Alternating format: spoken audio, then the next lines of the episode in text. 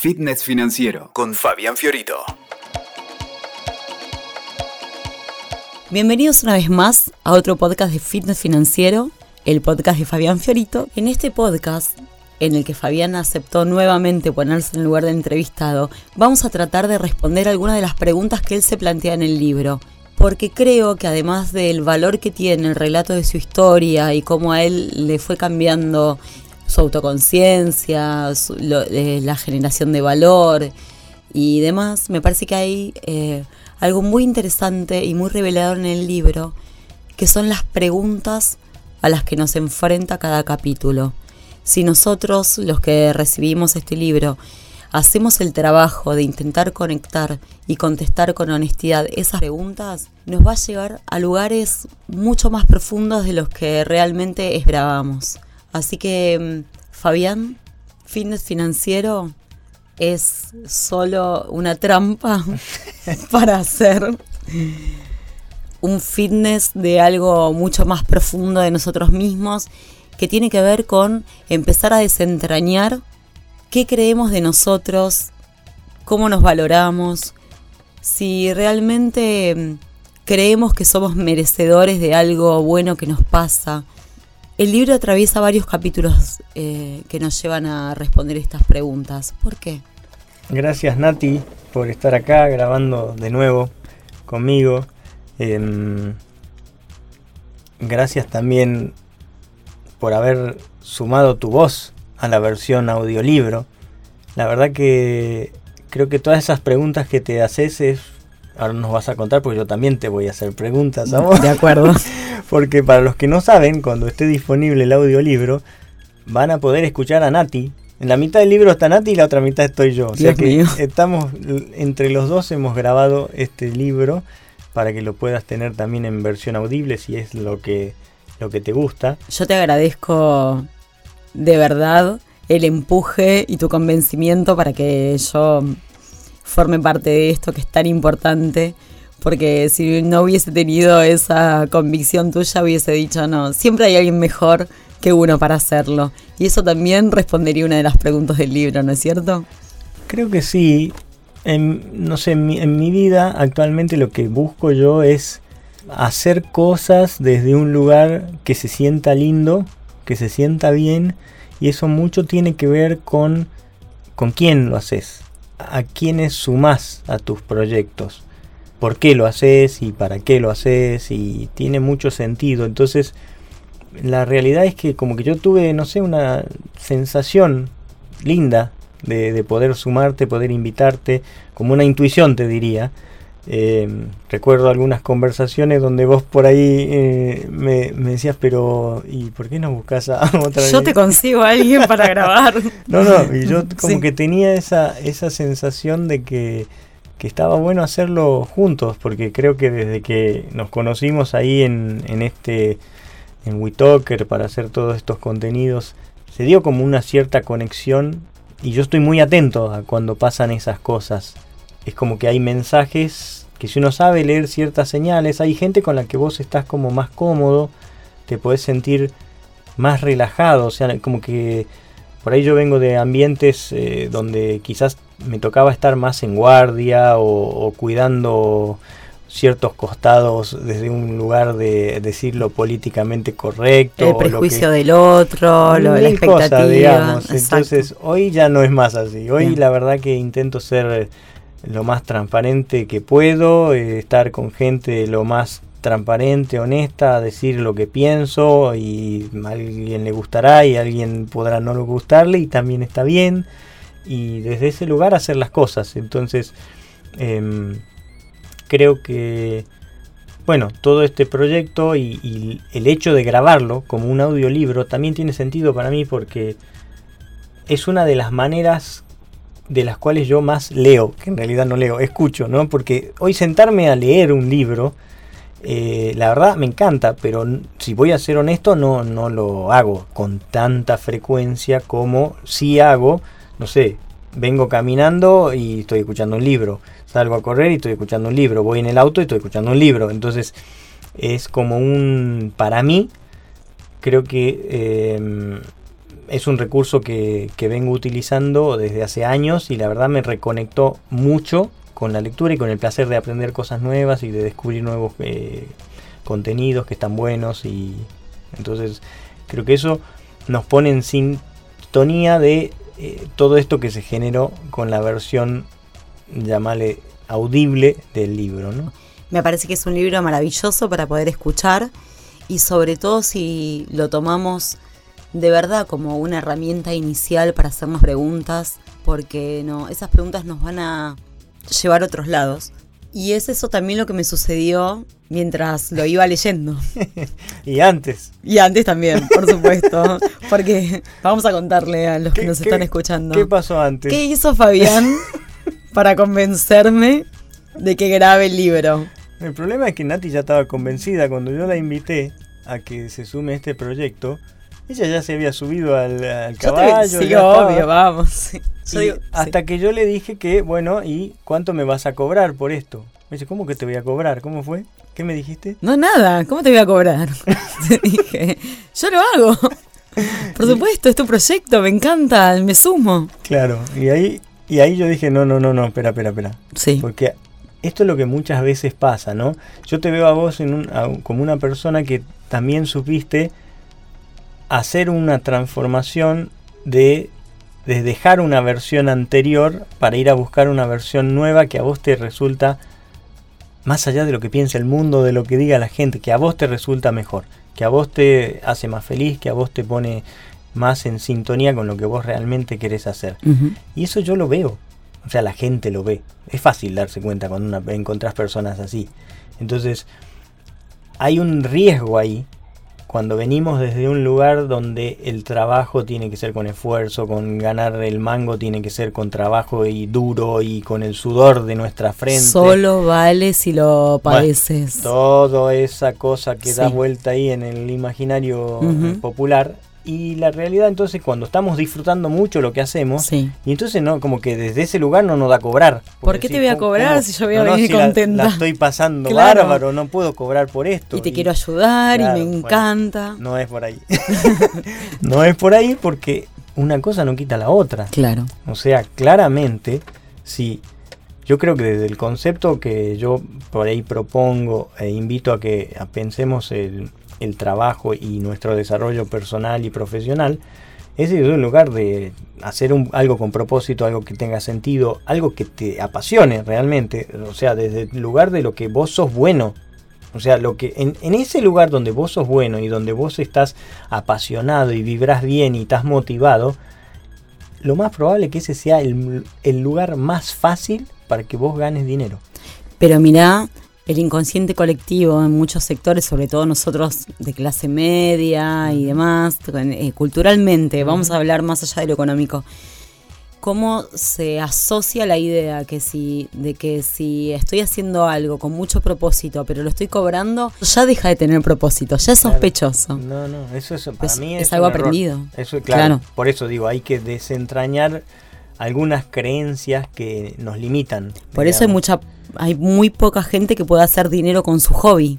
Sin embargo, cuando ahí hay realmente una verdad y un diferencial y una energía que supera la obligatoriedad de trabajar. Sí, yo creo que también hay una serie, es, es muy bueno el punto que haces porque hay gente que está como que tiene esto de que la espiritualidad y toda esa cosa así mística está en contramano con el dinero, el capitalismo, los negocios. Y yo la verdad que creo que no hay una diferencia. O sea, no hay nada más espiritual desde donde yo miro hoy que tu capacidad de crear una realidad de acuerdo a lo que vos realmente querés. O sea, para mí ese es un, un concepto lindo de la espiritualidad.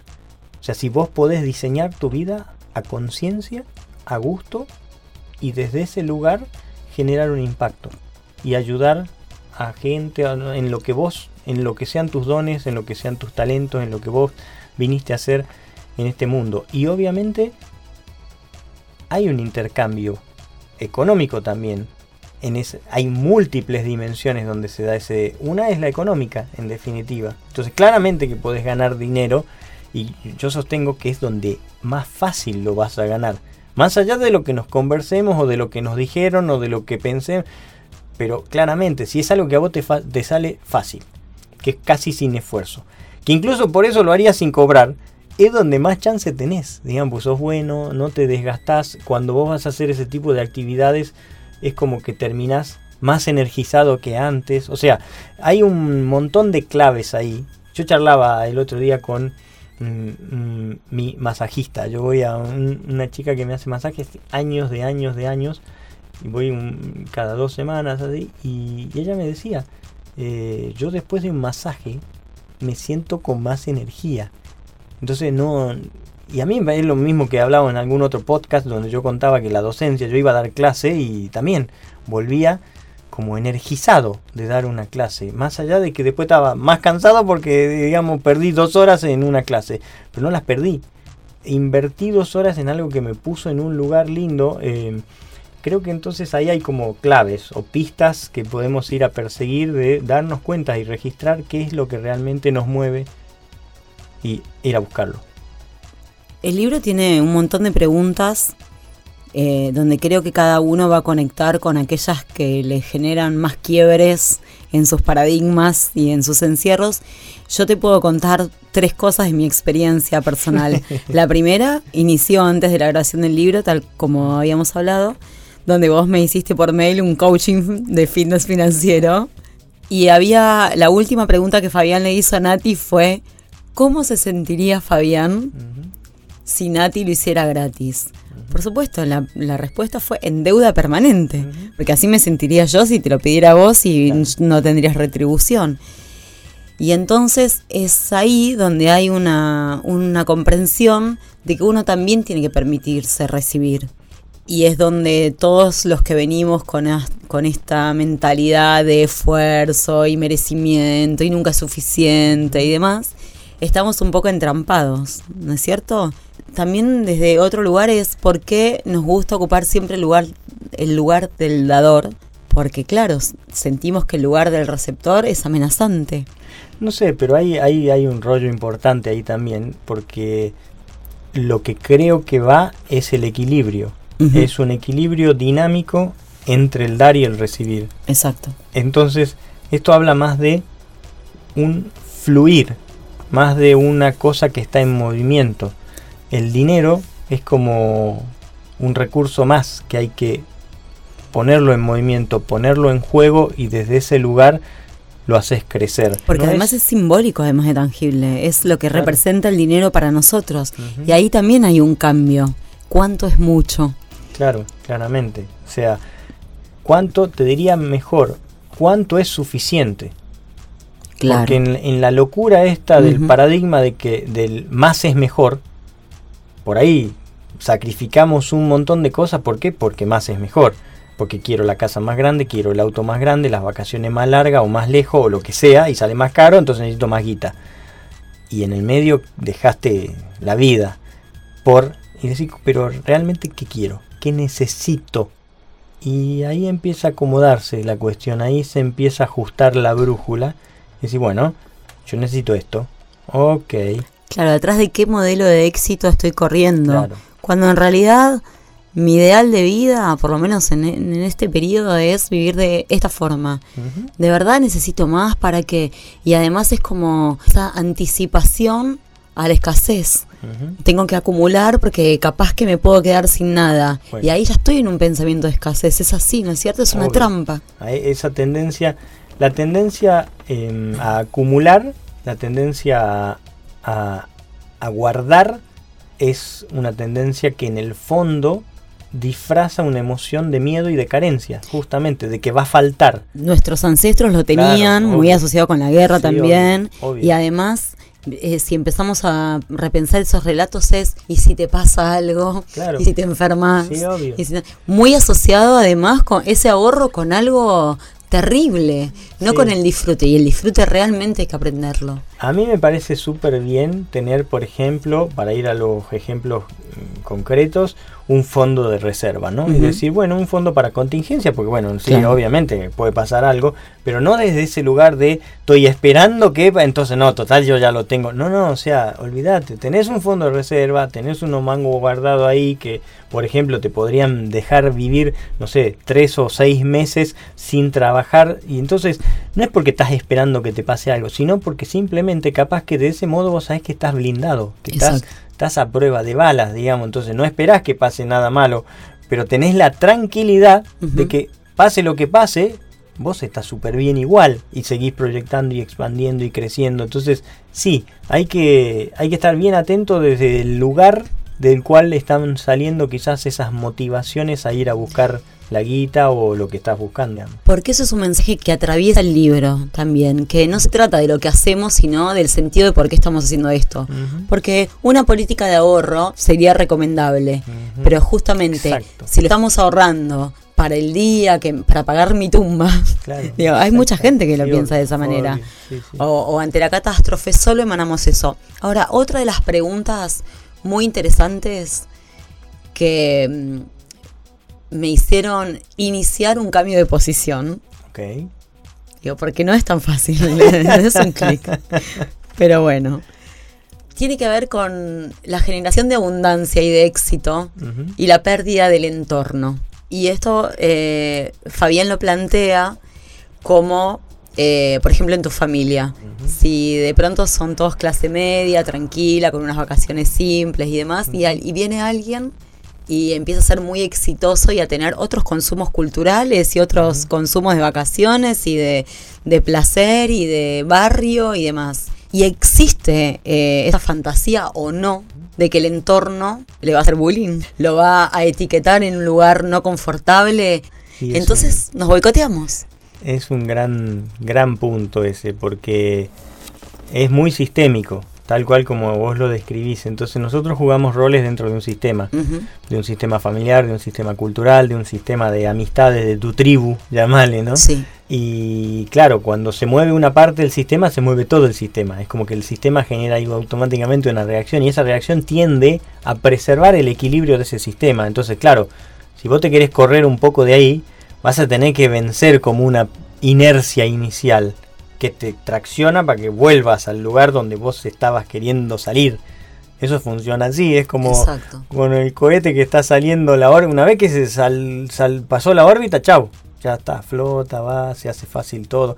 Pero vencer esa resistencia de, gravitacional que te tracciona al lugar del cual vos estabas, esa es la clave en definitiva, creo. Y también hay una acción entre dinero y amor, ¿no es cierto? Entre el dinero lo mezclamos con todo. Voy, a hacer un paréntesis en esta grabación para que quede bien grabado que cada vez que tengo que pronunciar la palabra dinero se me genera un problema y eso fue otra observación de la grabación del audiolibro, vamos a decirlo. Acá me volvió a suceder. Muy bien. Dinero. Hay una asociación entre dinero y amor, dinero y amistad, dinero y honestidad, dinero y todo. Sí, Puede ser dinero y tiempo, o el tiempo es dinero, mil cosas que podemos asociar. ¿En qué te han convertido? ya no sos el mismo. Mil cosas. En el fondo creo que el dinero es un recurso más del que disponemos para construir nuestra vida en definitiva. Yo creo que las personas ricas en realidad son ricas porque tienen más posibilidades, porque son capaces de crear o de ver, detectar más posibilidades que las personas pobres.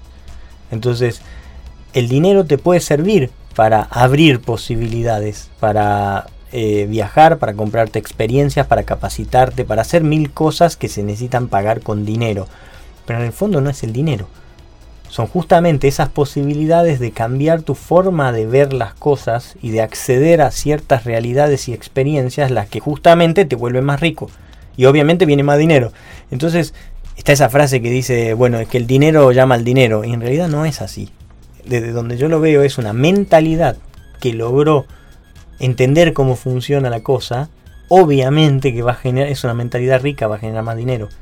Y una mentalidad pobre que está cerrada a las posibilidades o que no logra crear posibilidades, pues las posibilidades están ahí, lo que pasa es que no las vemos o no las vamos a buscar.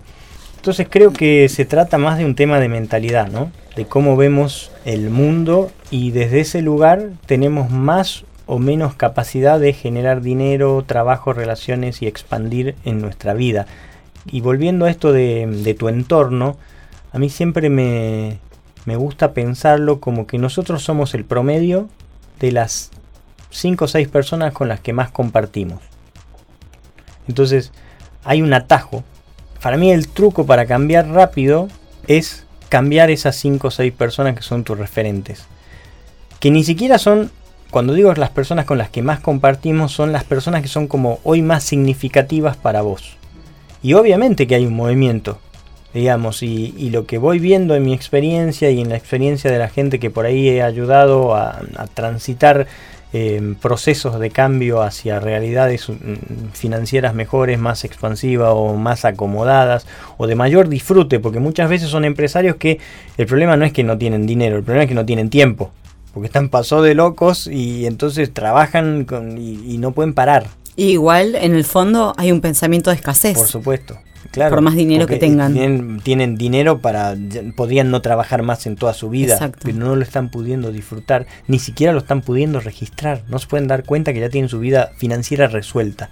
¿Por qué? Porque la locura, porque entonces, ¿cómo hacemos? Y hay que cambiar eso, hay que cambiar el promedio. Ese es re fácil, ¿eh? Es un truquito y no falla. Entonces, obviamente que va a cambiar ese entorno. Entonces, evidentemente hay personas de ese entorno anterior que ya no van a tener tanto peso, no, van a, no la vas a ver con tanta frecuencia, no vas a conectar tanto. ¿Y por qué pasa esto? Porque evidentemente estás eligiendo relacionarte con otro tipo de gente que te expande y te lleva en otra dirección.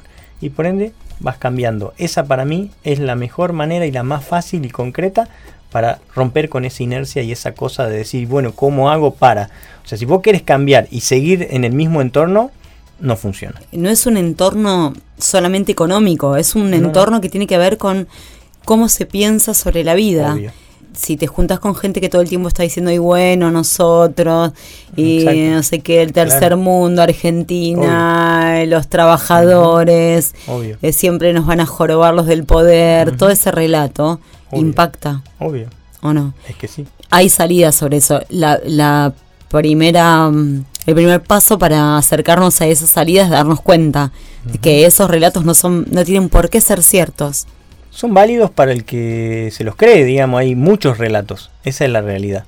Hay gente que vive, o sea, todo lo que experimentamos es válido y es real para nosotros, entonces el hecho es que querés experimentar, digamos, porque lo que te pase y lo que vayas viviendo es una consecuencia de lo que vos estás pensando y creando, pero no desde un lugar, algunas veces por ahí eh, hay gente que piensa, no, bueno, pero eso es como ponerse en un lugar místico, yo, para mí es muy pragmático. O sea, si yo quiero ser arquitecto y después termino teniendo el título de arquitecto, es porque lo pensé, porque lo fui a buscar, porque lo diseñé internamente un cronograma de eventos y situaciones y circunstancias y después tomé todos los pasos necesarios para llegar ahí.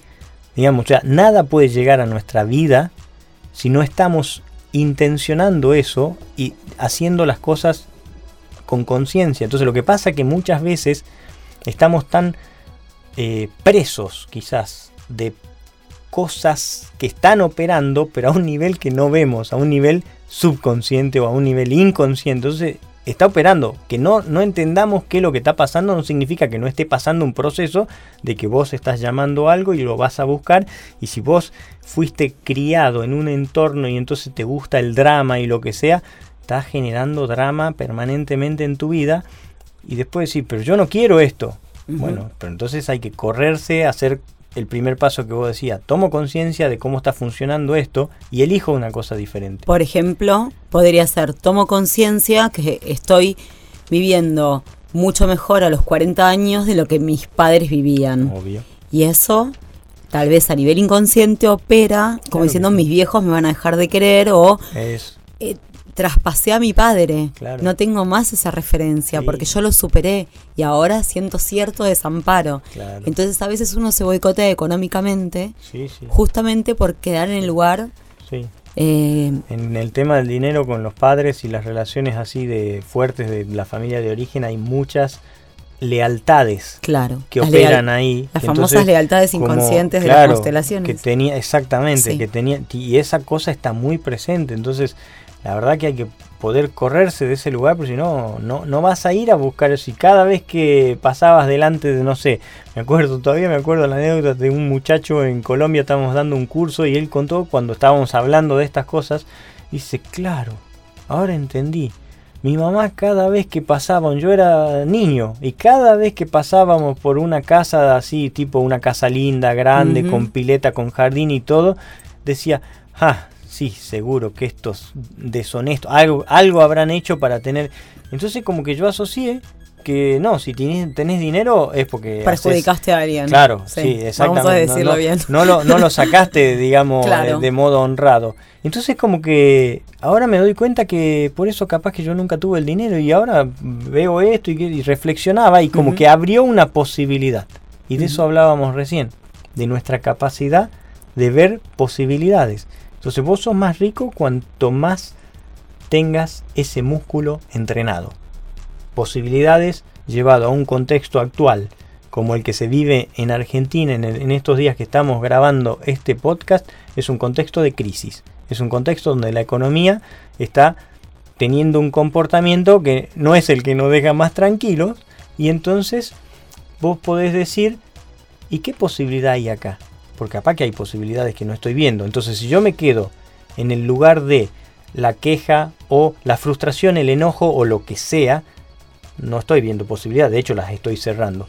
Pero en finanzas hay algo muy básico, que es esto de el riesgo asociado al retorno. Entonces, lo financiero entendemos básicamente que vos no podés obtener un mayor retorno o una mayor rentabilidad si no estás dispuesto a correr el riesgo. Eso me lleva a una pregunta que es sobre una afirmación permanente que vos haces en el, que vos haces en el libro. ¿Qué es? Todos podemos invertir, todos podemos hacer que nuestra plata trabaje para nosotros y nosotros no trabajar para el dinero. Y por supuesto, creo que es una afirmación osada. Entiendo que debe ser muy verdadera, pero es osada, que nos lleva un montón de repreguntas a los que leemos eso por primera vez. Bueno, Fabián está loco. Él porque tal vez puede, porque le fue bien en su vida anterior y tiene resto. Pero para las personas que no logran tener un resto o tienen un resto tan limitado que se necesitan aferrarse a eso. ¿También es cierta esta premisa o esta afirmación? Es que yo, yo pienso que sí, pero de nuevo, la, la riqueza, en el fondo, está en nuestra capacidad de verlo a eso como posible para nosotros. Si vos no ves que eso es posible para vos y te quedás en esa conversación como bien describías, no, eso es para Fabián o para este otro muchacho, pero para mí eso no, listo, estás a la parrilla. No hay manera de que eso entre en tu vida porque no, no lo vas a ir a buscar. no, no es un tema de, a ver, eh, me pongo fantasioso, y no, es un tema súper lógico. Es un tema de, merecimiento y Ni siquiera te digo, o sea, vos algo que no, vos decís, esto no es para mí, no, no lo vas a buscar, punto, no haces nada por ir a buscarlo. Entonces, chau, si querés algo, tenés que primero abrir la posibilidad interna de que eso es posible, aceptarla. Es posible. ¿Y cómo será? A ver, ¿cómo hizo este para que el dinero trabaje para él en vez de él trabajar para el dinero? Si lo abro como una pregunta genuina y honesta, listo, algo ya cambió. ¿Y qué pasa? Nos entrenaron para lo otro, o sea, nos entrenaron para ganar dinero cambiando nuestro valioso tiempo por un mango. Entonces vamos y trabajamos de sol a sol, sin descanso, nos quemamos, nos enfermamos y la pasamos mal y qué sé yo, o algunas veces la pasamos bien, pero bueno, pero estamos trabajando cambiando tiempo por dinero. Ese es un formato, una de las tantas maneras en las que podemos ganar el dinero. Es la más habitual. O es la que principalmente la gente utiliza o mayormente tus ingresos vienen de ese modo para la mayor parte de la gente. Lo sé, porque de hecho me dedico a estudiarlo, tengo las estadísticas, los informes lo avalan, entonces claramente es así. Pero hay otras posibilidades. Entonces, de hecho, hoy en el contexto actual de Argentina, hay tasas, nunca, mira, te lo voy a decir así, nunca fue tan fácil hacer dinero en Argentina como en estos contextos. ¿Por qué? Porque las tasas tan, tan altas ¿sí? que no se te ocurra endeudarte. Lo que tenés que hacer es al revés, digamos, vos estar del lugar de que vos recibas esa tasa, no el banco, digamos. Entonces, hoy con mucho menos dinero podés estar generando mucho más dinero proporcionalmente porque la tasa se fue por las nubes, digamos. Entonces estamos en niveles de tasa que son el doble o el triple de lo que habitualmente fueron en la historia económica de este país o cinco veces o más lo que puede ser en, comparado con otros países de la región. Está bien que eso tiene un, correlato en que hay una inflación alta también, pero en el fondo esas tasas superan la tasa de inflación. Entonces hay una oportunidad muy grande de hacer dinero muy fácil y esto no se sostiene. Entonces la pregunta es, ¿qué estamos haciendo? Estamos renegando con la crisis y desconfiando porque los bancos que siempre me roban el dinero o se quedan con mis ahorros. Bueno, si estás en esa conversación te estás perdiendo esta oportunidad. Y es simple. Y como decía, riesgo, retorno. Hay un famoso refrán popular que dice el que no arriesga no gana. Bueno, ¿querés ganar? Tienes que arriesgar. O sea, tenés que animarte a salir. ¿Y qué estás arriesgando? Tu modelo de creencias. Es el riesgo más grande. Que te pase algo, que cambies o sea, después que lleves, cuando te pase eso, vas a llevar tu dinero al banco. Pero ese riesgo de que el banco te incaute los ahorros es muy chiquito comparado con el riesgo de vos cambiarte. Es más difícil adentro el cambio, de que vos te des cuenta de algo y lo vayas a buscar cuando pasa todo lo que hablamos. Lo que pasa, Fabián, que los argentinos, y tal vez si estuviésemos en Brasil o en Colombia, estuviésemos diciendo los colombianos, digamos, tenemos una muy fuerte creencia de que algo malo va a suceder, de que el poder eh, allá arriba se nos va a quedar con todo, de que estamos indefensos frente a los mercados, de que somos dependientes y de que una vez más, esto es un relato habitual de la argentinidad, es todo mi esfuerzo, todos mis ahorros se los quedó el banco, un sistema financiero, me remataron la casa y yo que tenía un montón de proyecciones quedaron truncadas. Hay muchas historias de esto. Pero no tengo dudas. Entonces justamente yo creo que las creencias y nuestro sistema de creencias funcionan claramente como la profecía autocumplida. Claramente, digamos. Y esto es un tema más de, psicología, no de, de, fitness financiero o de finanzas. Pero entonces vos estás proponiendo que aún frente a un contexto hostil... Es justamente porque estamos en un contexto hostil y con ese nivel de volatilidad y con ese nivel de incertidumbre es donde más retornos más fáciles podés conseguir. Sin embargo, ¿por qué las personas no dedicadas al sistema financiero hacen exactamente lo contrario? Por eso hay recesión, por eso hay esta inflación y todas las palabras eh, ampulosas que solemos escuchar. Porque tenés miedo, porque no te juzgas capaz de ir a hacerlo, porque nadie te lo enseñó por miles de razones válidas todas. Pero ahí está, ¿qué querés hacer? O sea, ¿querés seguir en esa vereda? Entonces siempre soy el al que eh, le robaron, al que le incautaron los ahorros, la pasó mal, siempre estoy enojado, siempre estoy en la queja, siempre estoy frustrado. ¿O querés tomar el control de... Eh, o sea, ¿por qué las empresas grandes cuando fue en, décadas atrás, todas vinieron a Argentina a invertir y después las expropiaron, le especificaron las tarifas. Bueno, toda, o sea, el que tiene unos años en Argentina se da cuenta que y sabe que este país no es, no es para cardíacos, digamos, ¿no? Ok, pero lo que pasa es que esas empresas en una década hicieron retornos que no lo hacen en un siglo en sus mercados de origen. ¿Por qué? Porque acá hay riesgo, acá hay incertidumbre y por ende hay retornos. Entonces, lo que lograste, las tasas de rentabilidad en esos momentos. En los bancos, en las petroleras. No las pueden lograr. O sea, lo que hacen en un año acá les lleva una década en sus mercados. Las empresas de, servicio. Todas. Vinieron todos los prestadores internacionales más grandes del planeta en todos los servicios públicos se instalaron en Argentina. Y después les congelamos las tarifas y todo. Y. Eh, igual hicieron rentabilidades exorbitantes mientras eso duró. Pero claro, es que en finanzas esto es, medio básico, digamos, es riesgo, retorno. Donde hay más riesgo está la posibilidad, la probabilidad de tener más retorno, no, no la certeza de tenerlo. Nadie dice que vas a ganar y que te va a salir perfecto. Ojalá no te hubiesen expropiado la empresa o te hubiesen especificado las tarifas, seguirías ganando, claro, no funciona así, digamos. Entonces, en nuestra capacidad de ir a buscar esas oportunidades y estar muy, muy atentos a qué está pasando y leer cuándo salir o cuándo irme a tiempo, ¿sí? Ahí te va tu capacidad de generar y de aprovechar esta oportunidad. Y si tenés miedo, crees que esto no es para vos, bueno, vas a seguir por ahí en el mismo lugar, más, llamale, reducido, de un sistema, preso quizás en un sistema de creencias que no te deja actuar. Y lo sabes porque te sentís como que tenés algo ahí que te está amordazando. Y lo otro, lo otro, cuando salís de esa, de esa cosa y te vas y vas a buscar algo diferente, no tenés garantizado, este es el truco, no hay garantía de éxito, pero sí hay garantía de aprendizaje. Y cuando ya aprendiste, tu versión es mejor de la que habías dejado atrás. Lo que pasa es que para muchas personas el costo de aprendizaje puede ser muy caro, es principalmente porque nadie nos enseñó que podemos hacer eso, incluso con todas las facilidades que hay ahora del banco, asesorándote, las uh virtual y no hay garantía y a veces uno lo que tiene para apostar es todo lo que tiene.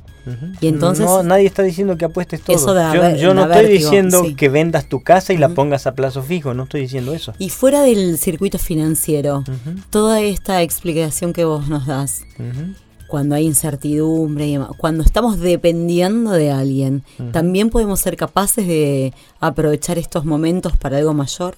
Siempre puedes hacerlo, siempre hay un movimiento expansivo que puedes identificar y que te va a generar miedo. Justamente, si no tenés miedo, no es por ahí. Qué interesante. Te tiene que dar miedo porque justamente son como pequeños duelos que vamos haciendo permanentemente para animarnos a abandonar una versión que nos trajo hasta acá. Y esa versión va a morir para que puedan hacer otra mejor. Y ahí se va tu contexto y tus amistades y tu tribu anterior y tu incluso alguna vez el contexto familiar. Y esto es duro para muchas personas que por ahí valoramos o tenemos una conversación de que la familia es la prioridad y qué sé yo. Yo la verdad que por ahí me digo que le di la vuelta, digamos. No sé qué pensará, qué pensará mi familia de mí, digamos, pero hoy ya me amigué con eso. Pero yo me tuve que un poco escapar de ese. De hecho, no vivo en mi lugar de origen, digamos, y fue un movimiento también lo hice hace, no sé, más de 20 años. Em, pero fue un movimiento necesario para mi búsqueda personal, para mi encuentro conmigo mismo. Y hoy puedo volver, y de hecho vuelvo, pero desde otro lugar. Y conecto también desde otro lugar. entonces no, nadie, nada se va perdiendo, sino que vos como lo vas transformando. Y en lo personal, vos sentís que cuando volvés a tu lugar de origen, siendo un Fabián diferente al que lo dejó, te tenés que te tenés que explicar con esas personas? ¿Tenés que hacer ostentación de que la plata no me modificó, por ejemplo? No, yo creo que no. Yo creo que ellos ya se dieron cuenta que, otras cosas me fueron modificando, digamos, y, y, está muy bien. De hecho, hay gente que por ahí eh, quizás eh, se te acerca también desde un lugar de hasta de humildad de, pedirte un consejo de che, a ver vos que hiciste, contame cómo, porque yo estoy en la misma que vos estabas y no sé cómo hiciste, contame. O sea, y son movimientos interesantes también, y en definitiva son tus afectos, son, digamos, eh, más allá de que es el mismo mensaje, o sea, yo no le voy a decir otra cosa diferente a la que digo acá eh, o en, todos los lugares donde comparto, digamos, porque es eso. Eh, y tampoco no hay recetas universales, digamos, ¿no? Es como que hay algunas cosas que sirven como principios o como cosas que podemos aplicar, pero también hay que partir de la base de que somos diferentes, digamos. Entonces te hago dos preguntas para cerrar este podcast. A ver. La primera es cuánta responsabilidad te sentís cuando tenés que asesorar a alguien o acompañarlo en este proceso de cambio. Mira, eh, creo que para mí es un lugar de privilegio poder acompañar a personas. Entonces desde ese lugar es como que sí, lo hago con compromiso y a conciencia y, pero no me hago cargo del resultado. Porque el resultado, yo, porque no soy yo el artífice de ese resultado. Las personas por ahí que participan en nuestros cursos nos, nos, se muestran muy agradecidas por las cosas, me cambió la vida y que ustedes, chicos, y qué sé yo. Y yo siempre se las devuelvo, o sea, yo no cambié nada. O sea, nosotros planteamos un contexto. En ese contexto no es información. Hay que hacer cosas, digamos, en los cursos eh, que son online y que hay tareas. No es solo leer eh, el material o ver la clase, sino te tenés que ir a reunir con tus compañeros que te asignamos un equipo y te tocó un tipo de Chile, una, chica de Colombia, eh, uno de Mendoza. Bueno, y así. Tenés un equipo y si vos vas, cuanto más apliques y traslades esa información a tu vida, o leyendo el libro conectes con las preguntas y te las hagas y trates de... Pues si no es información, no sé, es información que metes en el rígido, eso no es aprendizaje. El aprendizaje se da cuando vos transformás. Entonces eso yo me doy cuenta que no depende de mí. O sea, una parte es poner la información disponible en el mejor contexto de aprendizaje posible que nosotros podamos diseñar e imaginar. Pero la clave y el resultado depende de lo que hace el que está del otro lado. Y yo no me puedo hacer cargo de eso porque no es mío, es del otro. Y entiendo que hay personas que le va a ir muy bien y otras personas que quizás le va a llevar más tiempo o directamente no le va a ir tan bien. Pero no es mío, es de la persona. Es de cuánto esa persona está en un proceso de ir comprometido a buscar eso que quiere. Porque si llegó a ese contexto y si le llegó, es como que eso que la frase es así, que siempre se dice, ¿no? Que el maestro aparece cuando el alumno está preparado. Yo en mi vida siempre fue así, o sea, cada vez que yo me abría y justo justo de casualidad, no hay casualidad. Total. ¿Sí? Y bueno, apareció un contexto, listo, que me permitió expandir, crecer y ya. Y entonces esa era la última pregunta. Sucede con el libro lo mismo. Cualquier persona puede acceder a él, cualquier persona puede ser interpelada por las preguntas que vos proponés y llegar a eh, este, este, inicio de cambio de paradigma, eh, más cercano al que vos estás proponiendo, convencido, teniendo esta certeza de que todos podemos invertir, todos podemos hacer cosas, no importa de dónde estés partiendo, no importa si ahora estás en un momento de desesperación trabajando como un loco para pagar las cuentas. Hay algo que puede transformar y podemos acceder a una forma distinta que vivir. Yo lo, me gusta pensarlo esto con la metáfora de un como de un de un largo viaje, ¿no? ¿Viste cuando te haces un cuando el avión va un no sé, uno de estos te, fuiste a Europa o te fuiste son viajes tan largos que por ahí quizás el piloto hizo un pequeño pequeño chiquitito cambió la dirección del timón o un barco también que está navegando. Vos ni lo sentiste. Claro. Pero ojo, que ese pequeño un grado de cambio o dos grados en la dirección, en vez de dejarte de Alemania, te dejó en Bélgica, en el destino final. Pero hoy no se sintió esa diferencia. ¿Sí? Entonces, ese es el truco. Entender que lo que hay que hacer es un movimiento chiquitito. Siempre y una sumatoria de movimientos chiquititos generan en el destino final un cambio tremendo que hoy ni siquiera somos capaces de imaginar. Entonces la clave está en hacer el movimiento, el que me toca hoy, el que hoy puedo identificar. Entonces no calientas si estás prendido fuego, si estás con dedos, no importa. O si estás súper bien y pero querés más tiempo porque te sobra el dinero pero te falta el tiempo, no importa. No importa de dónde partimos.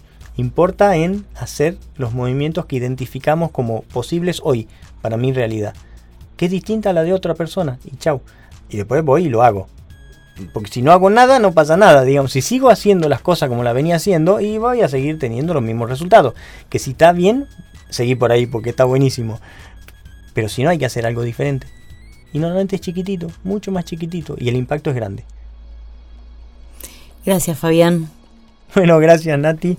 Y de acá los saludamos entonces en esta columna, en este podcast de Fitness Financiero, donde siempre compartimos estos temas de finanzas, pero desde una óptica más blanda, quizás no tan dura, ¿no? Combinando un poco por ahí las herramientas técnicas o los conocimientos técnicos que son válidos y necesarios, pero como siempre decimos acá y por ahí en mi experiencia, eh, lo, lo que realmente termina generando los cambios importantes son lo interno, las creencias, eh, nuestro sistema de creencias, todo lo que nos decimos, nuestra relación con el dinero, cómo lo experimentamos.